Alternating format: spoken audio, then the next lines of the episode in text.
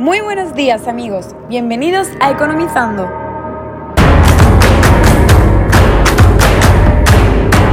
El tema principal de hoy es el Estado, el cual estaremos definiendo en varias secciones de nuestro podcast. Para empezar, os dejo con mis compañeros Alay Díaz, Ana Jiménez, Izan Quesada y Gabri Sánchez, que os contarán las noticias económicas de la semana. Y así damos comienzo a nuestro podcast.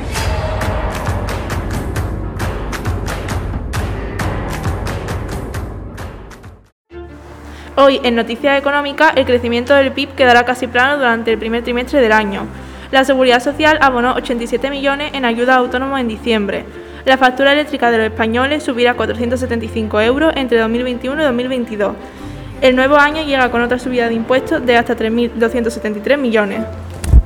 Chicos, ¿habéis visto que la Seguridad Social ya ha abonado 87 millones de euros en ayudas para los trabajadores autónomos? Sí, sí, y dicha cantidad ha permitido ayudar a 108.000 trabajadores, de los cuales han perdido su casa por la erupción del volcán en La Palma. Los sectores más beneficiados por las prestaciones de la Seguridad Social han sido el comercio, que ha recibido un 28,58% de las ayudas. A él le sigue la hostelería, con un 14,38%, mientras que el transporte y el almacenamiento han recibido un 11,08%. No nos podemos olvidar de la factura eléctrica, que ha sido uno de los mayores motivos de preocupación en estos últimos tiempos. Y no es para menos, pues Bank of America ya estima que el consumidor medio español pagará unos 475 euros extra por la luz en el periodo comprendido entre 2021 y 2022. Ante la escalada de los precios de la electricidad, el Gobierno de España ha anunciado un paquete de medidas para aliviar los recibos que incluye una reducción de los impuestos especiales del 5 al 0,5%, una reducción del IVA sobre la electricidad del 21 al 10% y la suspensión del impuesto del 7% sobre la generación de electricidad, entre otras.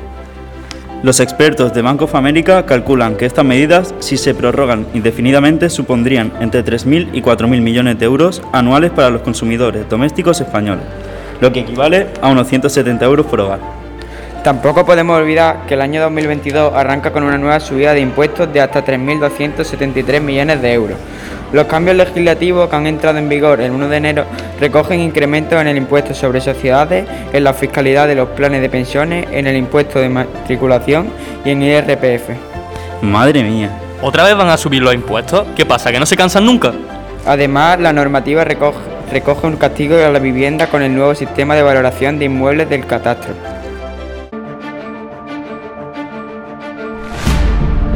Y ahora damos paso a Irene Marcos y a Lucía Parrado, que nos contarán las consecuencias sociales en base a las noticias escuchadas. Haciendo referencia a la noticia sobre la subida de la luz, sabemos que el español pagará 475 euros extra. Ante esto, el gobierno ha puesto en marcha una serie de ayudas. Por una parte, este programa de ayudas puede estar bien, mirándolo desde el punto de vista de lo necesitado, aunque fijándonos en los estrictos requisitos que el gobierno interpone en estas ayudas, hay familias que no pueden optar a estas ayudas y, que realmente lo necesitan. Mirando desde el punto de vista económico, dar tantas ayudas puede terminar en una re regulación estricta del mercado. Al fin y al cabo, las personas que acceden a estas ayudas pueden terminar aprovechándose. Sin embargo, obviamente hay familias que realmente necesitan esa ayuda. Arrancamos 2022 con una nueva subida de impuestos de hasta 3.000 millones de euros, vamos, que se empieza bien el año. Esto afecta sobre todo a las empresas. Y os preguntaréis que por qué. Pues porque serán los impuestos sobre sociedades los que serán incrementados. Y bueno, ya para terminar, se recogen además un castigo a las viviendas con un nuevo sistema de valoración de inmuebles. Esto significa el exilio de muchas empresas españolas, así como la bancarrota de otras. Las primeras se exiliarán a otros países que tengan un impuesto de sociedades más bajo, pues no podrán hacer frente a estos pagos. Además, sabemos que España ahora ocupa el puesto 27 de 36 países, gracias al aumento de la presión fiscal.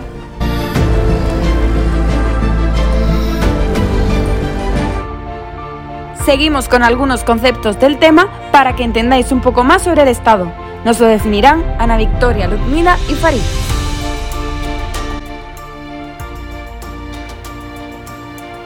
En primer lugar, tenemos que saber que el Estado es la unidad central la cual toma una serie de decisiones buscando nuestro bienestar. Este se divide en tres administraciones. En primer lugar, tenemos la administración local. Este, esta toma decisiones relacionadas con los servicios que más influyen en nuestra calidad de vida, como por ejemplo el Ayuntamiento de Vélez Málaga. En segundo lugar tenemos la Administración Autonómica, que en España se encarga de la educación y la sanidad. Por último, tenemos la Administración Central, que es la más importante por la cantidad de decisiones que toma. Entre otras cosas, elabora leyes, proporciona seguridad y se encarga de la defensa nacional. Otro de los apartados más importantes es la seguridad social, que es el organismo que se ocupa de proteger a los ciudadanos. También nos ofrece una asistencia sanitaria gratuita y a los más necesitados les ofrece una ayuda de carácter económico. Ahora veremos el porqué de la intervención del Estado. En primer lugar tenemos los bienes públicos, que tienen dos propiedades. En primer lugar, la no excluyente, que es cuando quien ofrece el bien no puede excluir al consumidor parásito, como por ejemplo montes vecinales, recursos comunes, etcétera, etcétera. En segundo lugar están los bienes no rivales, que son aquellos bienes que pueden ser usados por más de una misma persona al mismo tiempo, como por ejemplo la televisión por cable, policía, etcétera. Por último, el Estado para regular el mercado se centra en los siguientes fallos de mercado, que son las externalidades, que es cuando la actividad de algunas empresas afectan a otras personas ajenas. Esto sucede, por ejemplo, por la contaminación automovilística de Volkswagen. Y el segundo fallo de mercado es la competencia imperfecta, que es cuando varias empresas dominan el mercado y lo regulan a su antojo. Bueno, en primer lugar os voy a hablar de por qué interviene el Estado y son por cuatro motivos importantes como la necesidad de bienes públicos, regular el mercado, igualar las oportunidades, es decir, hay personas que nacen en una familia con pocos recursos y eso puede a veces impedir desarrollar el potencial que tiene cierta persona y por último evitar las crisis o salir o ayudar a salir de ellas. También os voy a hablar de cómo el mercado reparte la renta y lo hacen según la cantidad de factores públicos que poseemos pero nos encontramos dos problemas. Por ejemplo, el problema número uno es que hay personas a las que el mercado excluye y no reciben nada de renta, y esas personas son las que no pueden trabajar, las que no encuentran trabajo en general y aquellos cuyo trabajo no recibe ingresos. El segundo problema es la desigualdad de oportunidades y se basa en la herencia, la capacidad y la suerte que tengan. Y en segundo lugar, el Estado interviene para conseguir una, distribución más equitativa o justa de la renta y para ello el Estado marca unos objetivos que se basan en dar seguridad económica, garantizar un nivel mínimo de bienestar a todos los ciudadanos, reducir la pobreza y promover la igualdad de oportunidades. Además de todo esto, las personas se preguntan qué son las políticas distributivas. Pues las políticas distributivas son las medidas que toma el Gobierno para conseguir una distribución más equitativa de las rentas y que el Estado dispone de tres políticas distributivas principales como los impuestos, el gasto público y transferencias y la intervención directa en el mercado. Y por último lugar, os voy a explicar por encima sobre el conflicto eficiencia-equidad que ocurre cuando la búsqueda de mayor equidad puede cambiar comportamiento en los ciudadanos que los haga menos eficientes. Ahora os voy a hablar de los impuestos que se pagan en España. En España pagamos impuestos según nuestra capacidad económica, es decir, según nuestros ingresos, nuestra riqueza y nuestros gastos. Hablaremos de impuestos directos e indirectos. En total hablaremos de cuatro impuestos. Los impuestos directos lo pagan las familias y empresas por sus ingresos o riqueza. El IRPF, impuesto sobre la renta de las personas físicas, es el más importante del país y lo tienen que pagar todos los que obtengan ingresos. Este impuesto es progresivo, porque si las personas ganan más dinero, el porcentaje a pagar va aumentando. El IS, impuesto de sociedades, es un impuesto que se aplica a los beneficios de las sociedades. Las empresas deben pagar un porcentaje fijo de sus beneficios, un 25%. Este impuesto es proporcional, porque todos pagan el mismo porcentaje, pero hay gran variedad de deducciones y la mayoría de empresas acaban pagando menos cantidad del 25%. Impuestos indirectos lo pagan las familias por sus gastos, es decir, cada vez que compran bienes o servicios. El IVA, impuesto del valor añadido, también es uno de los impuestos principales, ya que todos los individuos que compran un bien deben pagar este impuesto.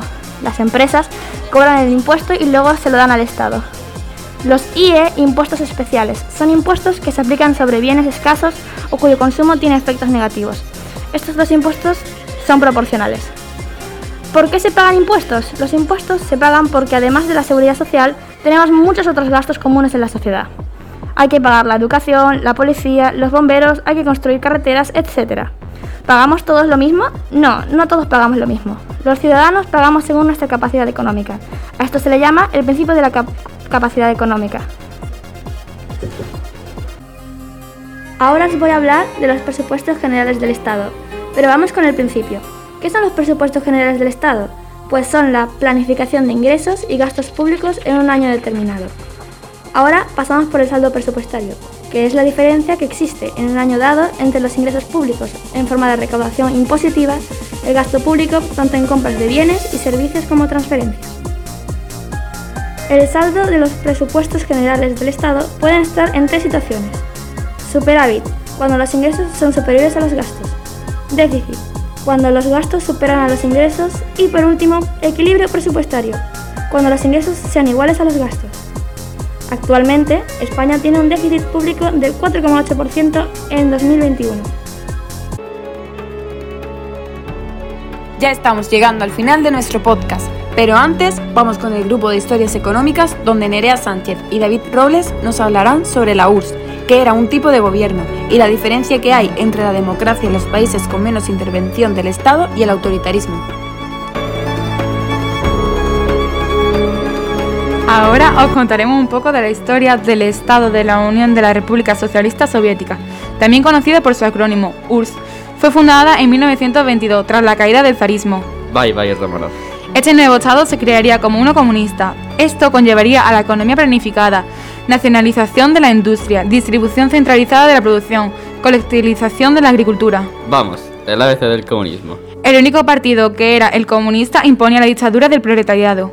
Tras la Segunda Guerra Mundial se enfrentaría a las potencias capitalistas de Occidente en un enfrentamiento político, económico, tecnológico y militar dando lugar a la llamada Guerra Fría. El 26 de diciembre de 1991 se consideraría la fecha de la disolución de la URSS por la caída de estructuras políticas federales y del gobierno central. Bueno, ahora les voy a hablar de la diferencia entre la democracia y el autoritarismo. Lo primero que les puedo decir es que son dos formas de gobierno opuestos. Por un lado, tenemos la democracia. Es la forma de gobierno en la cual los ciudadanos como tú y yo votamos para elegir nuestros representantes. Y por otro lado, tenemos el autoritarismo, que como lo dice su nombre tan difícil, su poder se ejerce de manera autoritaria. Este régimen quiere mantener antes que todo el poder sobre sus ciudadanos con dictadura, o fascismo, autoridad y abuso de autoridad. Una cosa que me sorprende un montón es ¿Cómo una democracia puede convertirse en autoritarismo? ¿Cómo podemos pasar de ciudadanos que eligen su representante y que tienen un cierto poder a no tener ningún poder? Pues sí, puede suceder en ciertos casos. Y aquí os dejo con la última parte del podcast. Nuestras compañeras Celeste Prieto y Marta Sánchez nos hablarán sobre un autor económico. Hoy en Autores Económicos hablaremos sobre Joan Robinson, una mujer del siglo XX que habló por primera vez sobre la competencia imperfecta. Nació en Inglaterra el 31 de octubre de 1903. Fue una gran defensora de la justicia social y en su vida la acompañó el espíritu crítico y de análisis. Está considerada una de las economistas más importantes del siglo XX. En 1975, muchos esperaban que Joan Robinson fuera la ganadora del Premio Nobel de Economía de ese año, pero se llegó a pensar que sus opiniones políticas influyeron para impedir ese premio. Se retiró de la Universidad de Cambridge en 1971 y falleció en Cambridge, en Reino Unido, el 5 de agosto de 1983.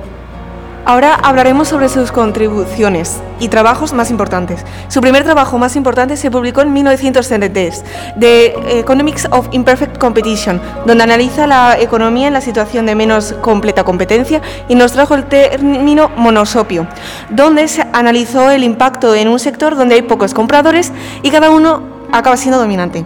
Durante aquel periodo colaboró con John Mark Keynes en el impulso de su obra maestra de este, Teoría General del Empleo, el Interés y el Dinero, que se convirtió en el libro de economía más célebre del siglo XX. Su trabajo con Keynes y posteriores trabajos relacionados también hizo destacar e impulsar temas monetarios sobre intereses y el dinero, publicando en 1952 The Rate of Interest and Other Issues. En 1956 publicó lo que se es considerado su trabajo más importante, The Accumulation of Capital, que extendía al más largo plazo el trabajo de Keynes. Durante la última parte de su carrera académica, la profesora Joan Robinson estuvo al lado de Paul Samuelson, intentando defender las ideas de Keynes frente al desarrollo del monetarismo impulsado por el profesor Mittel Fiederman. Su trabajo y prestigio estableció muchas áreas de investigación para economistas posteriores. Y esto ha sido todo. Esperamos que os haya gustado y hayáis aprendido un poco más. Seguiremos trabajando para traeros más información en el próximo podcast. Gracias y hasta pronto. Economizando, vuestro economista de confianza.